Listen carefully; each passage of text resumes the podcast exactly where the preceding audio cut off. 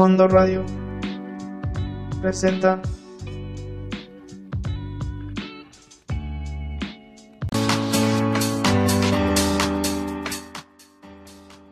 Hola, bienvenidos a este su programa legal favorito de la radio.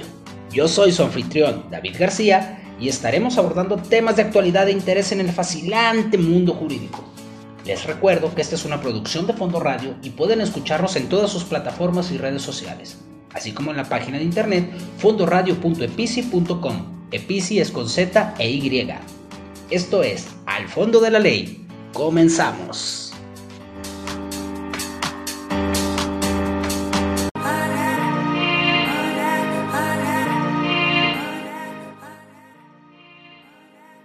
Muy buenas noches, esto es Al Fondo de la Ley, estamos en Fondo Radio y hoy es jueves. Hoy tenemos un super programa, vamos a hablar un poquito de la ley trans niñez que fue detenida en el Congreso y un poquito del derecho del olvido, al olvido que va a tener la Suprema Corte que resolver pronto, nuestra sección de jazz legal, donde veremos un poquito de la ley seca y, y las restricciones que hubo por ahí y despidieron a una empleada en España y demanda porque la sustituyen por un robot.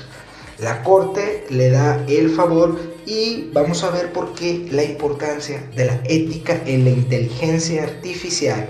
Les recuerdo mi Twitter personal arroba David García y nos encuentran en todas las plataformas de Fondo Radio. En su página de internet fondoradio.epici.com. Teléfono en cabina 33 14 98 36 7. Mándenos su WhatsApp, mándenos un mensaje.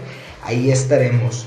Eh, este es el episodio número 5 y comenzamos al fondo de la ley por Fondo Radio.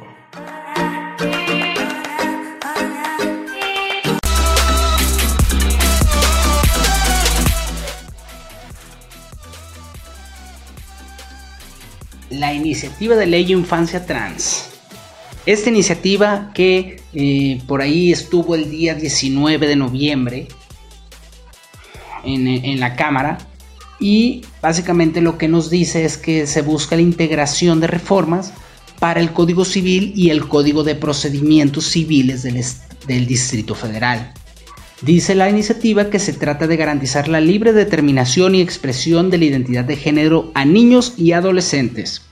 Antes de cualquier opinión, hay que leer la, iniciativa y ver qué es lo que, lo que puede contener. La, iniciativa fue presentada y, y en la presentación se explicó que busca permitir el cambio primero, de identidad de género como un trámite administrativo y no irnos por la vía judicial. Esa, esa propuesta es bastante buena y fuerte para que tenga una gran eh, aprobación por la mayoría, ya que efectivamente un trámite administrativo por mucho es más barato, más rápido y más sencillo. También dice que cualquier persona puede ir ante el registro civil para solicitar el reconocimiento de la identidad de género, otro trámite que también sería mucho más sencillo. Dentro de los requisitos que pide eh, esta iniciativa para que un menor pueda ir acompañado de un adulto, es un requisito, el cual tiene que ser el padre o uno de los tutores, uno de los padres o uno de los tutores. Esto pues nos mete a otro tema de derecho familiar entre temas de tutela, patria potestad, quién puede, si están de acuerdo los padres, si no están de acuerdo, que es uno de los puntos centrales de, la, de los que están en contra, adicional al tema moral. Eh, para decir que realmente no traería una solución para los menores. Reconocer legalmente el género para los menores, pues únicamente traería trámites y consecuencias que no, que no serían realmente uno de los grandes problemas. Antes de dar cualquier opinión personal, me gustaría ver qué es lo que está pasando en el mundo y ver nuestro primer precedente, eh, vamos, en Estados Unidos, por ahí fue en, el año del 2016, donde se decretó vía sentencia judicial en la Corte de Oregon que existía el primer ciudadano estadounidense libre del género binario. Este eh, fue el primer ciudadano sin ninguno de los dos géneros, es decir, sin el masculino, no es ni masculino ni es femenino. y al no tener ninguna terminología y no ser transexual, transgénero o cualquier otro conocido, fue eh, que resulta una decisión histórica en la definición de una identidad, de una identidad sexual que no exista una terminología. Básicamente, eh, el, eh, Jane, se llama Jane, Em, él creía que era mujer, empezó su tratamiento con hormonas, empezó a, ir con médico, con un médico para que le ayudara a apoyar a su mujer, pero al final de cuentas, pues no, no se sentía, no se sentía feliz. Por ahí conoce a Lake, a Lake Perryway, esta abogada es, conocida por ser una muy buena abogada en derecho familiar y estar a favor de todo el tema de, eh, vamos, del movimiento transgénero. Y durante tres años, por ahí la corte del condado determina el sexo de James Shoup. Cambió de femenino al sexo no binario. Primer caso en la historia donde una corte reconoce no la sexualidad del sujeto, no la determinación libre de escoger qué es, sino el bien tutelado y es una garantía tan intangible que ni siquiera forma parte de ninguno de los tratados internacionales, que es la felicidad pusieron la felicidad del individuo por encima de todos los preceptos legales, incluso de los preceptos sociales. Este caso en particular fue un caso mediático. Después de 50 años este hombre es feliz al sentirse como se siente, no formando parte de nadie. En lo personal creo que eh, es una de las características más importantes que debemos de cuidar la felicidad debe de ser nuestra meta y nuestro fin único y primordial en la vida. Si tú te sientes feliz pensando que eres mujer y vives en el cuerpo de un hombre, sé toda una chica, no pasa nada. Debes de, aprender y enseñarnos cómo es que los demás debemos amarte. Eh, vámonos con una canción que se llama I Am Her de She Diamond. She Diamond es de mis cantautores eh, favoritos y es uno de los activistas transgénero. Con un poquito de soul and rhythm blues, nos quedamos con She Diamond and I Am Her. Esto es Al Fondo de la Ley y estamos en Fondo Radio. Continuamos, no se vayan.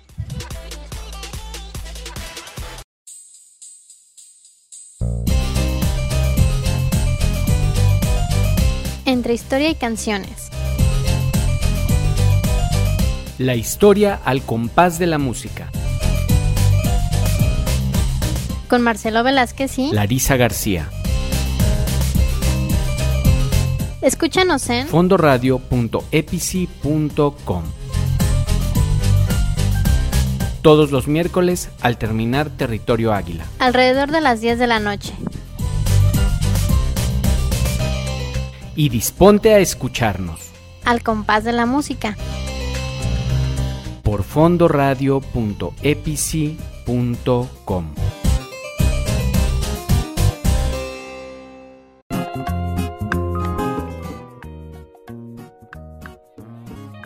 El derecho al olvido, por ahí en la corte, en principios de mes, nos enteramos de que iba a resolver el tema del derecho al olvido en un juicio por ahí que se tiene por la, vamos, un, particular que se siente ofendido por las publicaciones que hay dentro de la red.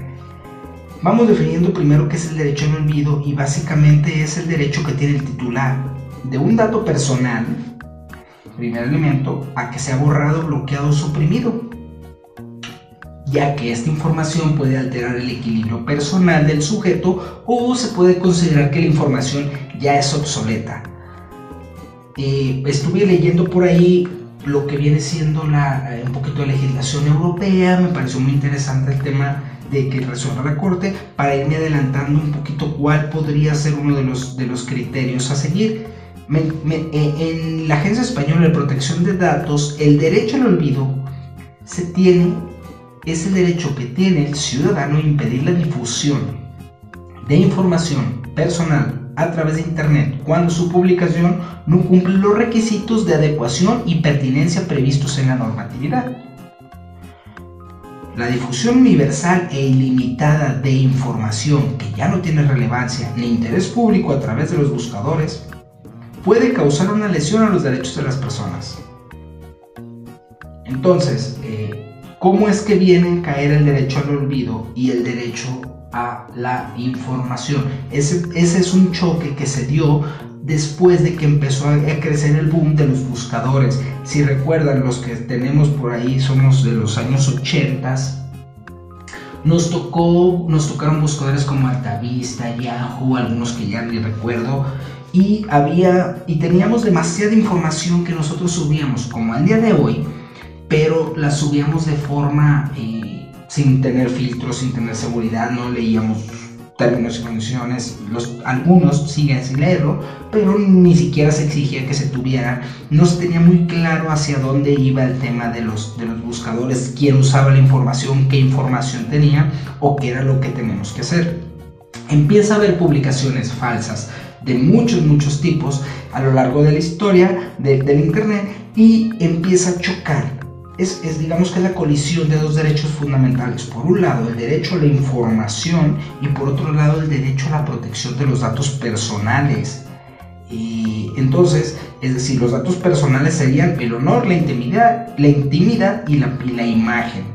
Y el derecho fundamental, el derecho a la información, bueno, pues es tener acceso a la información. Si la publicación de datos personales a día de hoy no resulta necesaria para que la información mantenga un carácter noticiable y de relevancia pública, dice el Tribunal Constitucional, podrá resaltar contraria al derecho eh, fundamental de protección de datos. Por lo tanto, se deberá de retirar. Esto aplica para ejemplos como videos eh, chuscos, videos de carácter sexual, de, información donde alguien cometió un delito en el pasado y eh, ha cumplido su pena y sigue apareciendo como un probable delincuente, que si eh, apareces en Google con un juicio o con una nota de relevancia que no eres tú o incluso si eres tú pero no tendría por qué estar ahí y ese tipo de cosas son.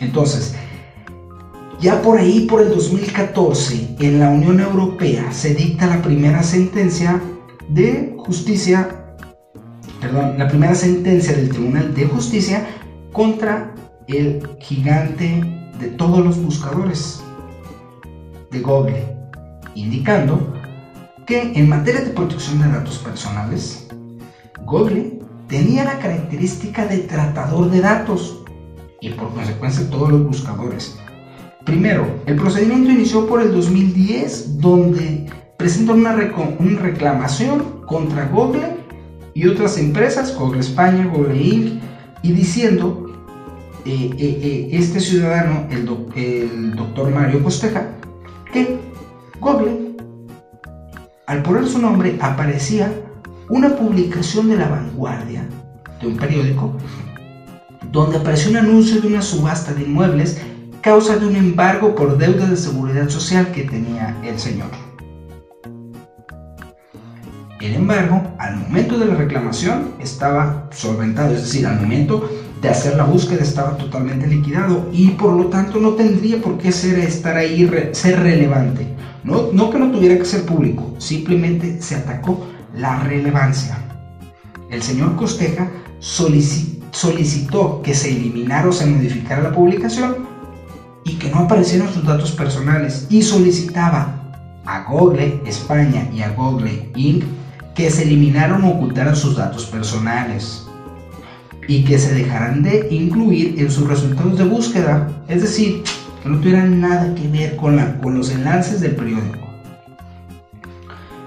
La reclamación se desestimó contra la, la vanguardia, porque si bien es cierto la vanguardia, que es el periódico, hizo su publicación el día que tuvo que publicarlo, no tenía nada que ver porque era totalmente legal.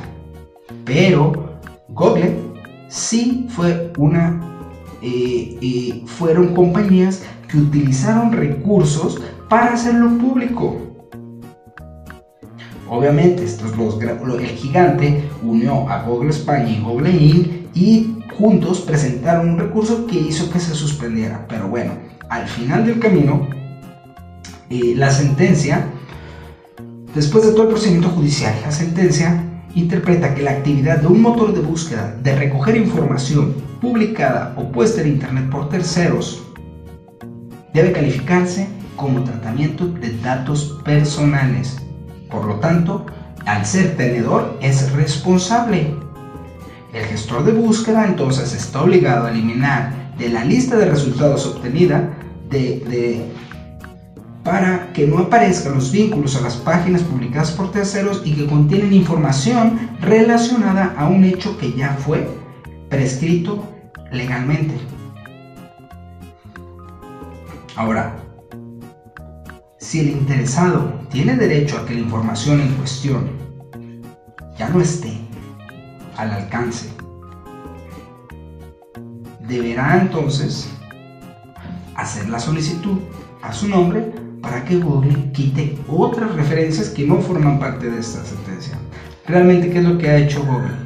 Primero, publicó una página de preguntas frecuentes que dice cómo está implementado el, el Google la reciente sentencia dictada por el Tribunal de Justicia de la Unión Europea sobre el derecho al olvido, afirmando que se encuentra trabajando para cumplirla.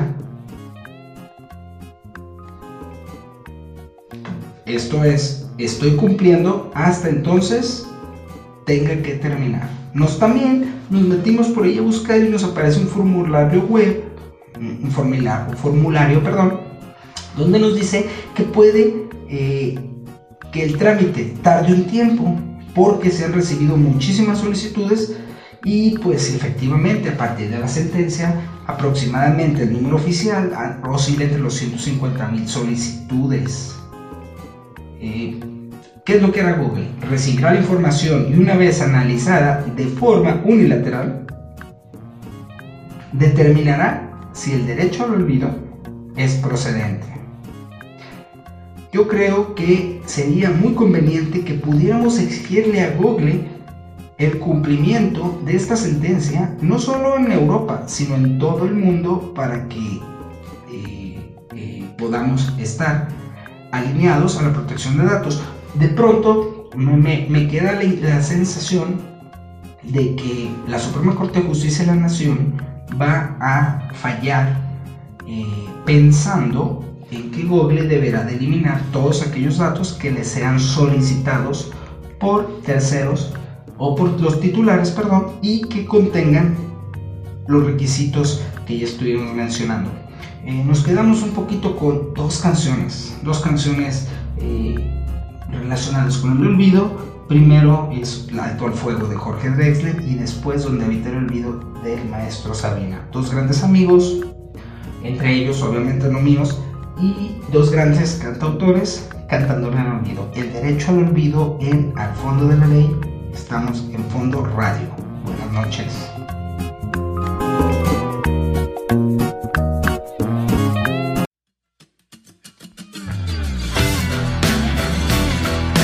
Programa de crítica constructiva y destructiva. Todos los jueves a las 9. Escúchanos por Fondo Radio y Spotify la tía Sam y su vaca roja.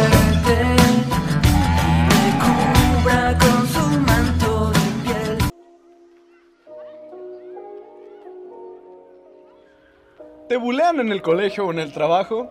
Pues, a, nosotros, también. Chale. Yo soy Samurai Fa. Y yo soy Capa. Y estás escuchándonos en Eh, güey, todos somos otakus en Fondo Radio. Por Creativa Productions. Y nos puedes escuchar en fondoradioepsi.com. Eh, güey, ahí deja. Ay, ya, perdón. Recuerda visitarnos en nuestras fanpage como en Fondo Radio. También nos puedes visitar en Eh, güey, todos somos otakus en Facebook. Y no se olviden encontrarnos en Spotify por si por algún motivo te perdiste algún programa.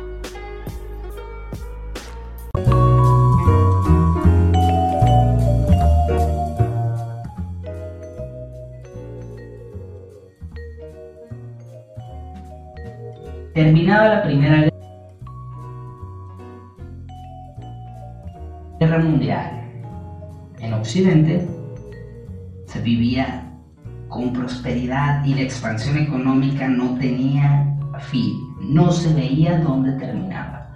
Acababan de pasar la barbarie de una gran guerra donde la mayoría de la población se empeñaba en disfrutar como nunca, como nunca, lo que les quedaba de vida pensando que como compensación de todo lo vivido, tenían el derecho de hacerlo.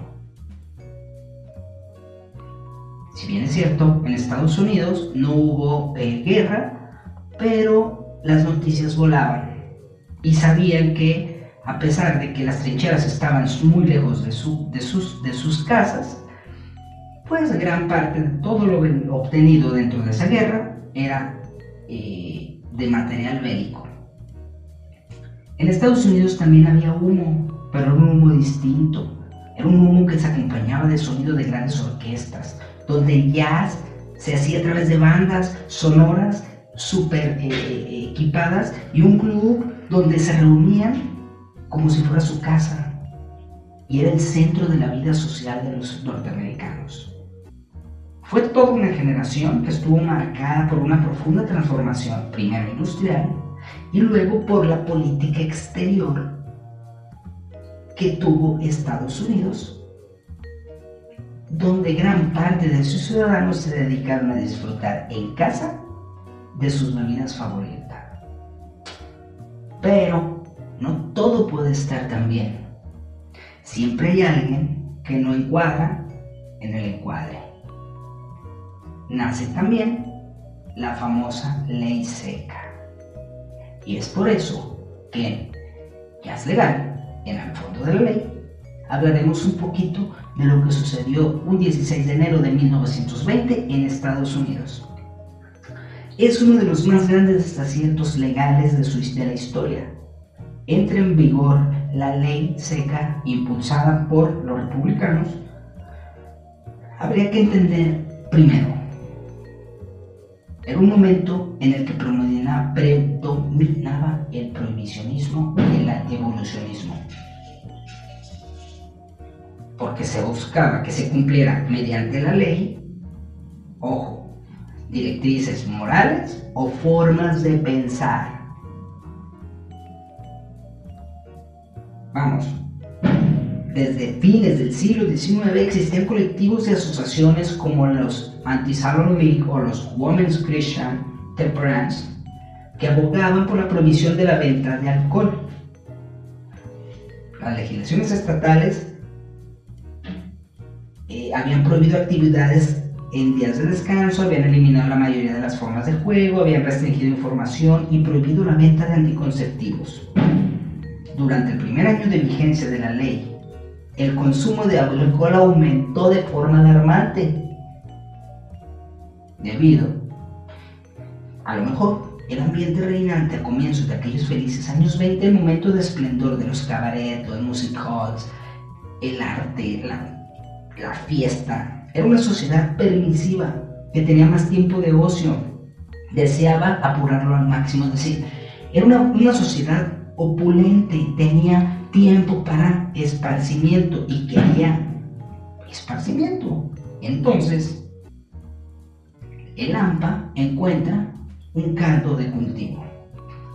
Chicago, una de las ciudades en las que el negocio del alcohol ilegal tuvo más presencia estar posicionada donde está posicionada geográficamente hacía posible cruzar un pequeño mar navegable, es decir, el lago de Michigan, que se utilizaban con lanchas cargadas de alcohol. Pero traer el alcohol de fuera, generalmente de las Indias Occidentales y Bahamas, era uno solo de los métodos. El segundo sistema era más inmoral aún, ya que suponía elaborar el alcohol en forma casera, es decir, el varón de la cerveza. En aquellos años 20 aparece uno de los personajes más mediáticos de la historia reciente, Alfred Capone. En siete años cambió el mundo del crimen y la corrupción, algo muy similar a nuestro Chapo Guzmán, que no significa que sean unos héroes, pero sí son unos genios y eso es algo que hay que reconocer. Los genios pueden ser buenos o pueden ser malos. Eh, este, es, Capone introdujo formas de gestión propias de grandes empresas comerciales. Cambió la estructura de la delincuencia, lo puso como un gran negocio y administró el negocio de la corrupción de manera impecable. Fue una figuratura que llevó el orden y la disciplina al mundo del crimen y lo demostró a partir de 1924 cuando Chicago se convirtió en el centro de las cruentas luchas entre bandas que pugnaban por un hueco en el contrabando de alcohol, todas, todas cayeron ante el poderoso Scarface. Tras el triste, célebre suceso de la matanza de San Valentín, cuando pistoleros vestidos de paisano y otros disfrazados de policía ametrallaron a siete miembros de una banda rival, Al Capone consiguió al fin el control absoluto de la mafia norteamericana. Llega Herbert Hoover en 1929 y Al Capone pues, se convirtió en el enemigo público número uno después de haber sobrevivido a cuatro jefes de policías, dos administraciones municipales, tres fiscales federales y un ejército de agentes federales. Para con- acabar con él, se nombró un equipo de agentes federales al mando de Elliot Ness. ¿Se acuerdan? Sin embargo, fue gracias a un grupo de inspectores de Hacienda que analizaron con lupa la contabilidad de sus negocios legales y la pusieron a disposición del juez. En resumen, Al Capone fue a la cárcel por culpa de sus malos equipos legales y contables. Aquel mismo Chicago fue también el escenario en el que músicos como King Oliver, Louis Armstrong, Sid- Sidney Bechet o Jelly Roll grabaron sus primeros discos. Ahí, ahí, en Chicago, estuvieron coincidiendo en los mejores bares, en los mejores clubes, haciendo la mejor música. La primera grabación de jazz que se tiene documentada es de 1917, de la Original Dixieland Jazz Band. La música ya, ya existía desde hace algo más de 20 años. Incluso ya se tenía un nombre en Nuevo, Nuevo Orleans, pero el jazz, eh, el jazz tiene un origen de músicos que no fueron propiamente estudiosos, que tocaban en bandas de marchas en Nueva Orleans. El jazz se alimenta por aquel entonces de la música clásica, marchas, cantos espirituales, canciones de trabajo, el ragtimes o el blues. Y el recurso de improvisación habitualmente se explica al pensar en esos músicos que, al no saber leer partituras, no tocaban las melodías siempre igual y de manera continua, sino que le agregaban variaciones que contribuían además a hacer actuaciones muy interesantes que nunca se acababan. Nueva York y Chicago tenían los mayores músicos de jazz. Los mayores eh, eh, eran migrados de sitios donde el jazz era como la prostitución o el alcohol, o sea, era para todos. Más tarde eh, aparecerían otros que serían que se sumarían a los, a los primeros grandes, pero apareciendo eh, eh, en los años que solistas y orquestas se, disputaban el trono de los géneros, es decir, por un lado había aparecido eh, Hot Seven, Hot Five, pero también estaba Louis Armstrong, King Oliver, Jelly Roll Morton, bandas y solistas que no, no sabían quién era cuál. Obviamente el jazz y la prohibición iban de la mano. Al final de la prohibición, casi 14 años de prohibición, sin alcohol. Imagínense lo que serían 14 años de prohibición sin alcohol. No estamos haciendo apología, pero mm, es un buen punto a considerar. Él hizo que el mundo del crimen encontrara un trabajo que le permitiera enriquecerse y establecer contactos políticos y policías sin escrúpulos, corrupción, robo, secuestro, extorsión, todos los delitos, todos los delitos de una, de una mafia. Eh, con la abolición de la ley seca, la mafia sí tiene que sufrir un, reajuste y se, orienta al tráfico de drogas. Pero eh, sí marcaría no un retroceso, pero sí un freno a la visión de la delincuencia. Es decir, más de 90 años y todavía tenemos sobre eh, que, el, 17 de enero de 1920 citaremos lo que dijo el senador Bolse, promotor de la ley. Esta noche, un minuto después de las 12, nacerá una nueva nación. El demonio de la bebida hace testamento se inicia una, de, una era de ideas claras y limpios modales. Los barrios bajos serán pronto cosa del pasado. Las cárceles y correccionales quedarán vacíos. Los transformaremos en graneros y fábricas. Todos los nombres volverán a caminar erguidos. Sonreirán todas las mujeres y reirán todos los niños. Se cerraron para siempre las puertas del infierno nada más lejos de la realidad, al día de hoy estoy convencido que la prohibición solo nos trae desgracias. Una libre eh, regulación de sustancias permitirá tener calidad, tener certeza de origen y evitar muertes por meterse eh, al cuerpo cosas que no saben de dónde vienen vamos a quedarnos un poquito a escuchar la primera grabación de jazz de 1917 de la original Dixieland Jazz Band. Curiosamente esta banda era eh, integrada de puros, puros hombres blancos.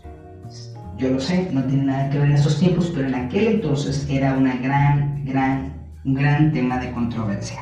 Continuamos en al fondo de ley, esto es jazz legal y estamos en fondo radio.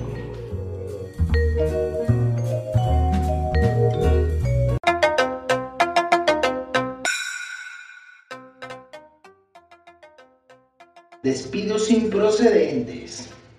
Un juzgado declaró improcedente el despido de una persona eh, que fue sustituida por un robot esta mujer llevaba trabajando en un hotel de la Gran Canaria en España por 13 años. básicamente lo que hizo la justicia española es dejar en evidencia un miedo que nos ha venido, eh, que ha venido ahí por ahí atormentando a obreros y trabajadores de ser sustituidos por máquinas que desempeñen su misma labor.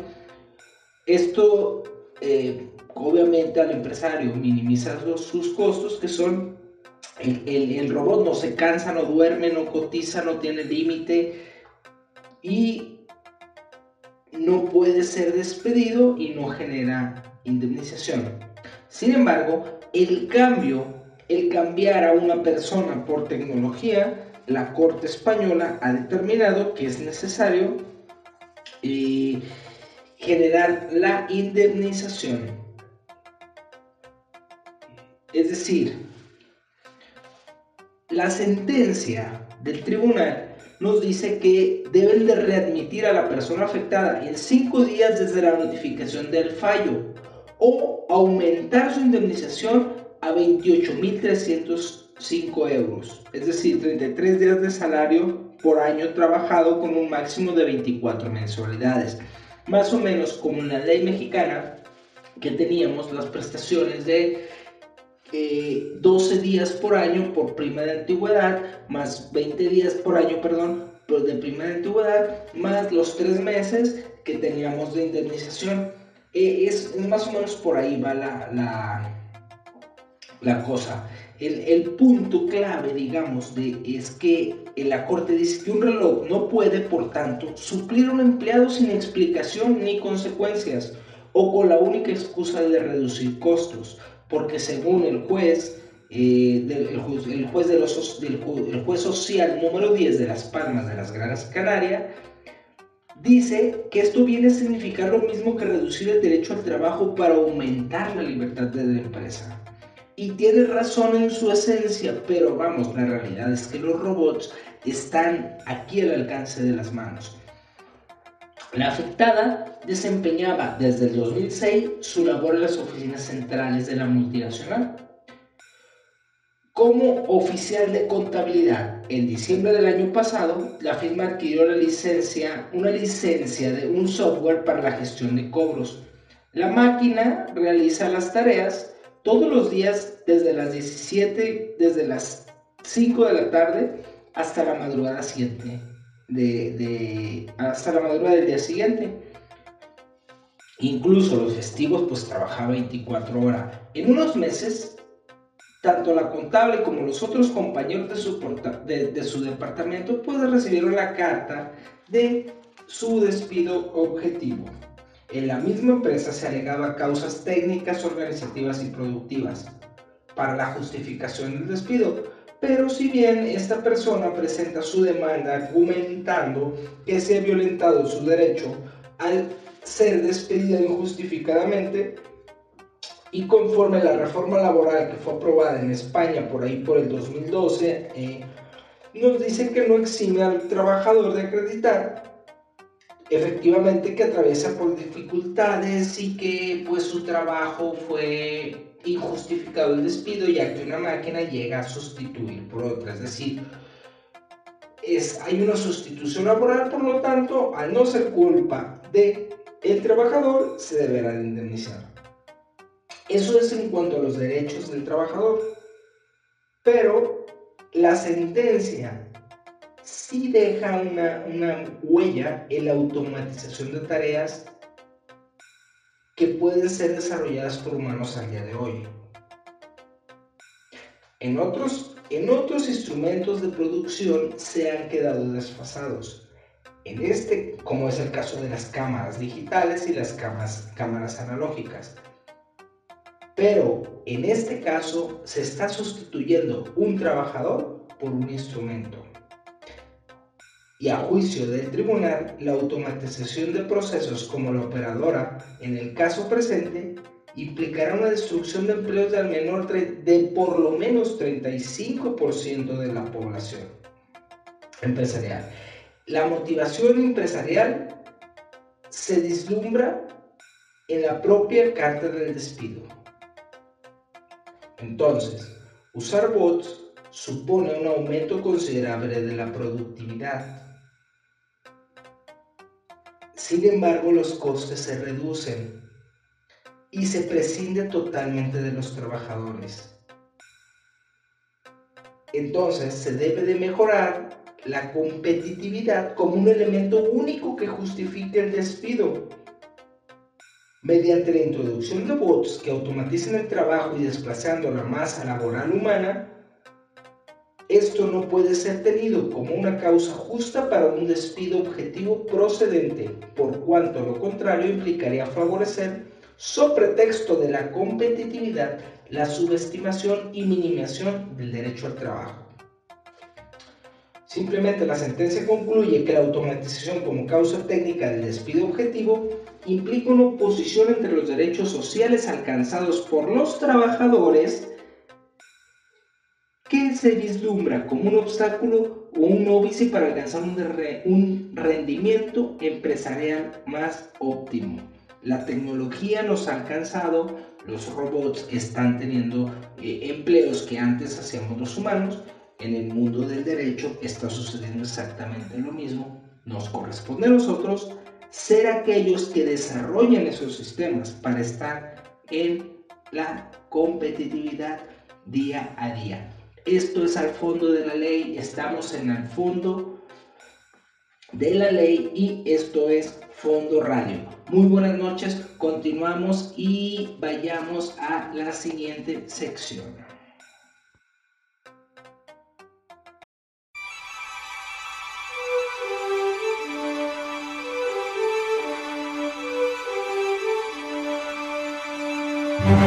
¿Te gusta discutir una buena película con un buen café, unas palomitas o un chai? Por fin un lugar en donde puedes escuchar todo lo relacionado sobre cine y algo que a ti te pueda encantar sobre una película, sobre tu película favorita. Trataremos de no dar spoiler. Butaca 7. Por Fondo Radio, los lunes a las 9 de la noche.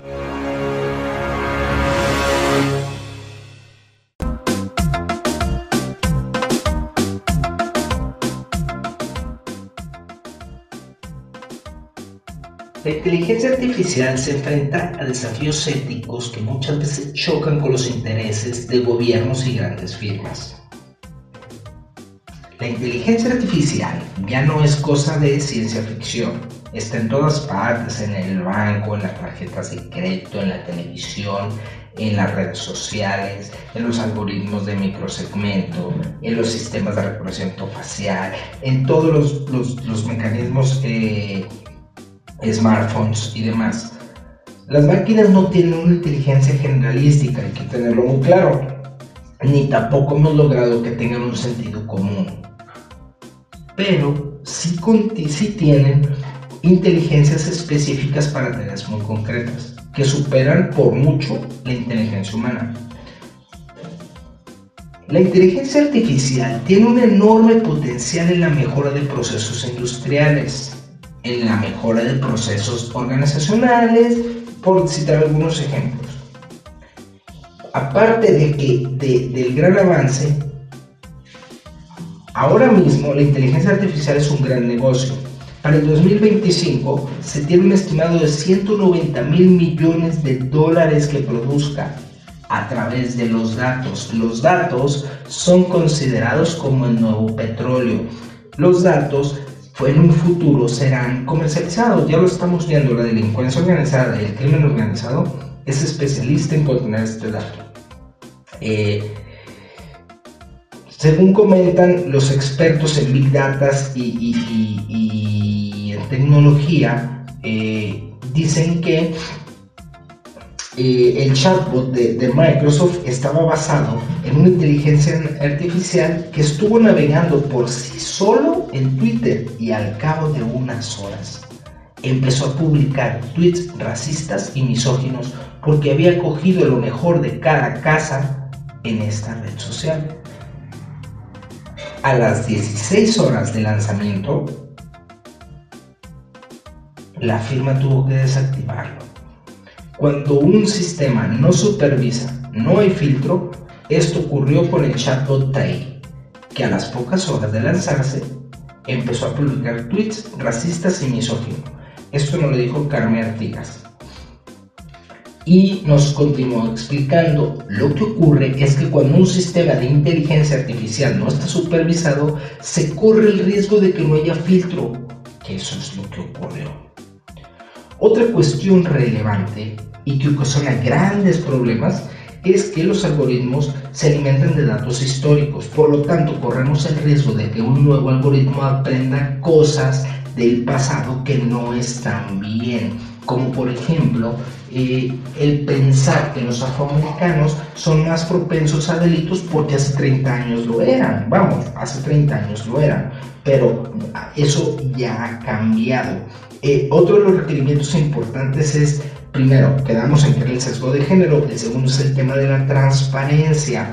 Es decir, si el uso de esta tecnología y de la inteligencia artificial se determina, como fue el caso de Apple, donde eh, a una pareja de esposos, al hombre le otorgaron un crédito de tres veces mayor al de la mujer, cuando los dos acreditan ser propietarios de todos los bienes en un 50%, habla de un sesgo de género y un sesgo de transparencia, a no poder explicar el por qué Apple decidió, o mejor dicho, el algoritmo de Apple decidió que la mujer tuviera menos límite de crédito, estaríamos teniendo un tema de transparencia para explicar el por qué.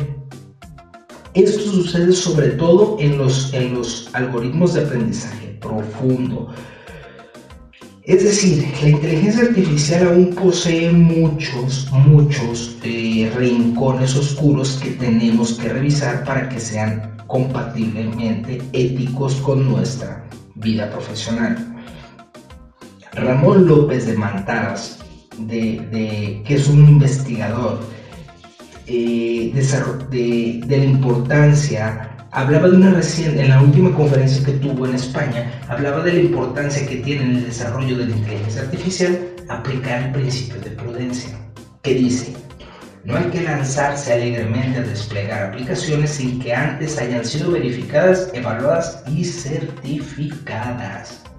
Este principio es uno de los puntos destacados de la Declaración de Barcelona, en la que se incluye un manifiesto que pretende servir de base para el desarrollo de inteligencia artificial en toda Europa. ¿Por qué leemos Europa? Porque Europa está mucho más avanzado que todo lo que tenemos de este lado. Eh, eh, Microsoft por ahí se replanteó el uso de tecnología y cuenta con, con, eh, con un responsable de ética de inteligencia artificial que dice que hace un año plantearon la necesidad de una regulación gubernamental y medidas responsables por parte de la industria para abordar los problemas y riesgos asociados con el sistema de reconocimiento facial. El reconocimiento facial es una forma de identificar eh, que no está, no es que esté prohibida, pero sí está muy controvertida ya que obtiene datos de tu firma biométrica y pueden ser replicados si no tenemos, eh, digamos, el control de eso. Uno de los aspectos éticos históricos de la inteligencia artificial es el, el uso de armas autónomas basados en inteligencia artificial. Hay principios básicos como los de discernimiento y proporcionalidad en el uso de la fuerza que ya resultan difíciles de evaluar para los humanos. Ahora imaginemos que una máquina determine si eh, la proporcionalidad del uso de la fuerza es aplicable al caso. En pocas palabras, se está produciendo una creciente toma de conciencia en los aspectos éticos de la inteligencia artificial, no solamente a nivel Estado, sino a nivel global. Las empresas empiezan también a voltear a sus áreas de compliance para tener claro cómo es que deben de conformar un comité ético adecuado para el manejo de estas tecnologías. Mi recomendación es que analicen hacia dentro de su organización, vean su manual de integridad, vean su comité de ética y vigilancia y revisen qué inteligencias artificiales están aplicando. Créanme que están usando por lo menos 5, desde un correo electrónico, desde un bot de respuestas, etc. Cualquier duda, no dejen de consultarnos. Esto es Al Fondo de la Ley y estamos con Al Fondo Radio. Continuamos ya que si nos vamos, señores.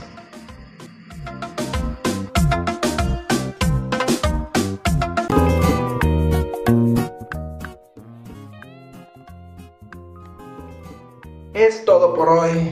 Gracias por acompañarnos, muchas, muchas gracias. No se olviden de pasarnos a dejar su comentario en fondoradio.epici.com o en nuestras redes sociales, Facebook, Instagram, Twitter, Spotify, por ahí ya tenemos nuestro podcast y tenemos también el podcast en iTunes. Nuestro Twitter personal, arroba Lick David García y en Facebook me encuentran como Lick David García. Ahí también todos siguiendo a Fondo Radio en la estación. Los espero aquí este próximo jueves y todos los demás para seguir conversa- conversando de las leyes y los temas especiales y, ¿por qué no? Divertirnos un rato, entender un poco de la norma y ser felices. Nos vemos la próxima semana. Gracias.